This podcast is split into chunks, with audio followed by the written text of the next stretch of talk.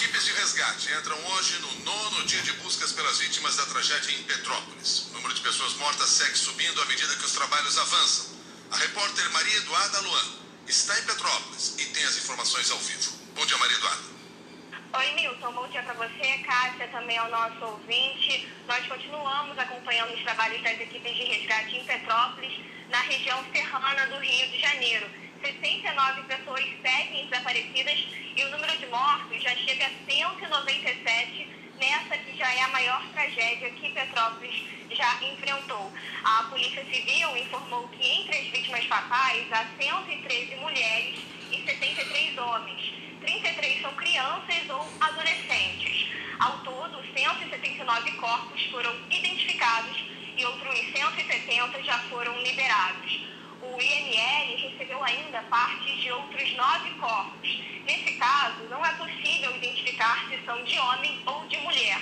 Por isso, será preciso fazer aí a coleta do material genético da família dessas pessoas. Ao longo da madrugada, os bombeiros seguiram trabalhando em alguns pontos da cidade. Equipes da limpeza também têm atuado 24 horas por aqui, recolhendo entulhos e destroços desse temporal que destruiu completamente Petrópolis. Algumas ruas, inclusive, já estão bem mais limpas do que na semana passada.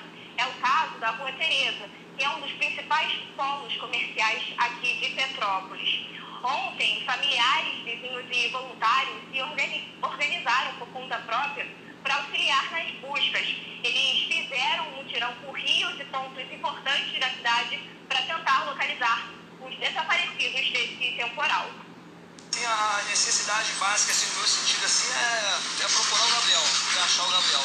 E as outras vítimas também. Porque a mesma importância que o Gabriel tem para mim, que é uma importância, não tem como falar o tamanho da importância dele, eu tenho certeza que as outras vítimas também têm pessoas que é a mesma importância. Assim, para mim nem é um prejuízo financeiro. O ruim é ver um amigo nosso morrer aí em frente. Que ele entrou para casa e a barreira caiu. Foi surreal, parecia uma avalanche descendo, parecia que ele ia longe.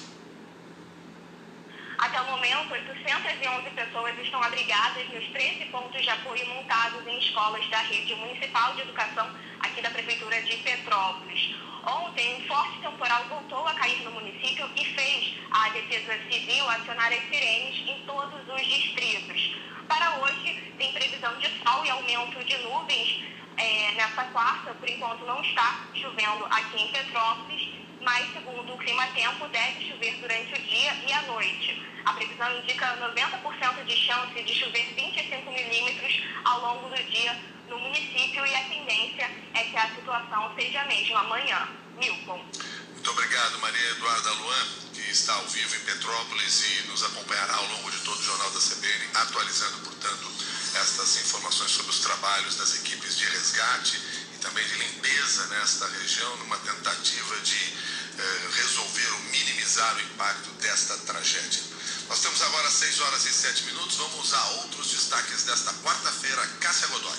Militares ucranianos informaram nesta madrugada que um soldado foi morto e seis ficaram feridos após bombardeios por separatistas pró-Rússia no leste do país nas últimas 24 horas. Segundo as autoridades, as violações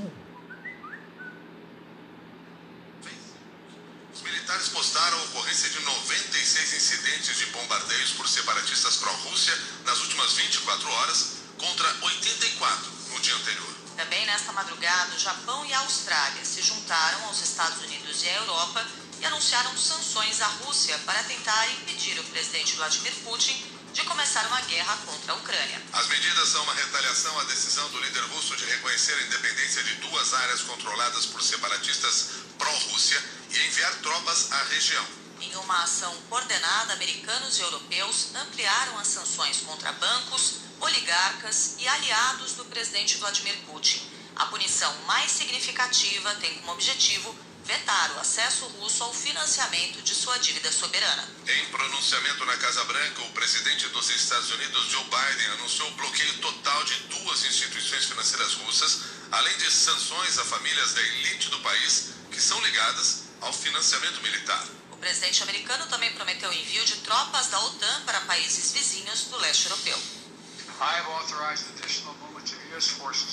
Eu autorizei o envio de novas tropas na medida em que soubermos que os russos não vão sair de Belarus. As tropas vão para Letônia e Lituânia. Esses são movimentos de defesa da nossa parte. Não temos a intenção de lutar contra a Rússia. Queremos mandar uma mensagem clara que os Estados Unidos e os aliados vão defender cada milímetro do território da OTAN. A União Europeia também anunciou medidas contra bancos, empresas e pessoas russas ligadas ao financiamento militar. O Reino Unido determinou sanções contra cinco bancos do país e três executivos ligados a Putin.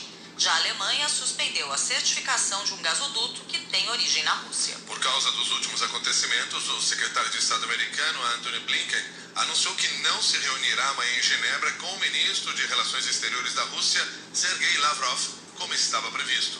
Para o professor de Relações Internacionais, Sidney Leite, das faculdades Rio Branco, as sanções econômicas podem não ter efeito de longo prazo, já que as restrições podem afetar o abastecimento da própria Europa. O especialista avalia que um embate direto entre Rússia e membros da OTAN seria desastroso.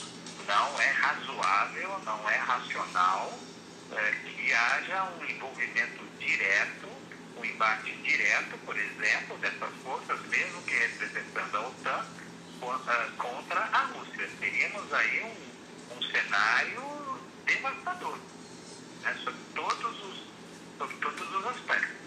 Mais provável é na verdade, tropas russas já estão, de alguma forma, nessa, nessa região há algum tempo. Né? O que pode acontecer é, é, é, é intensificar a presença dessas tropas, a, a, o reconhecimento dessas duas supostas novas repúblicas aliadas à Rússia de Putin, implica, por exemplo, que a Rússia pode ali uh, uh, criar né, uh, bases militares.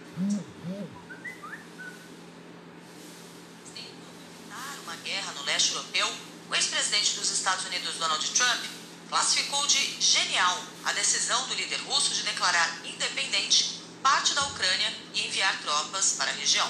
Trump se gabou da amizade com Vladimir Putin e disse que, se fosse com ele, a crise ucraniana não teria acontecido.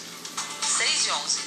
Grupos religiosos prometem obstruir hoje na Câmara a votação do projeto que legaliza jogos de azar, como o jogo do bicho, bingo e cassino. A votação foi pautada pelo presidente da Câmara, Arthur Lira, que classificou de demagógica a oposição aos jogos. Onde é que não acontecem jogos no Brasil? Nós temos o jogo do bicho, é uma vida. Nós temos cassinos, eu não quero ser grosso, mas em São Paulo deve ter mais de 300. Nós temos jogos online. A seleção brasileira é patrocinada por um site que trata de jogos online. Então é demagogia frente.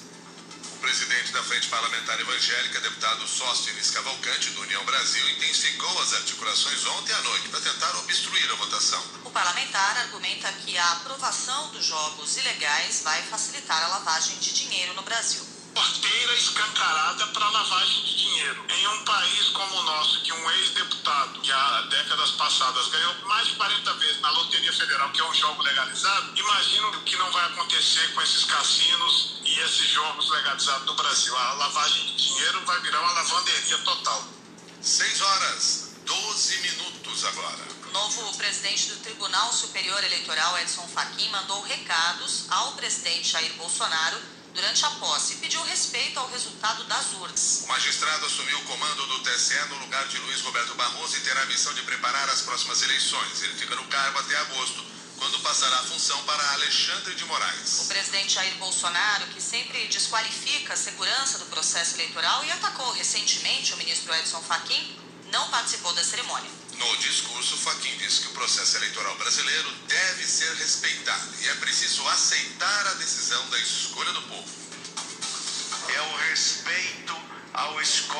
urnas.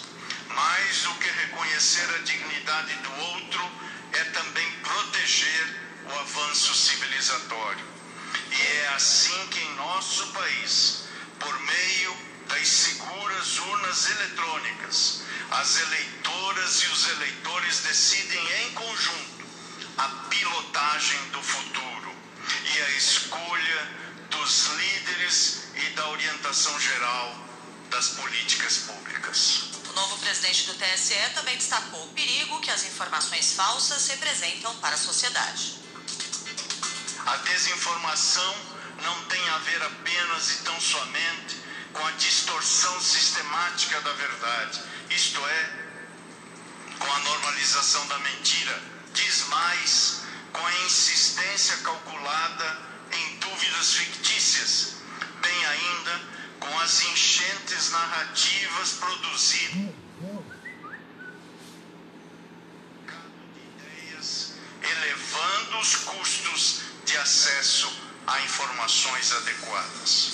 Por isso mesmo, parece-nos igualmente urgente e imprescindível cessar o esgarçamento dos laços sociais.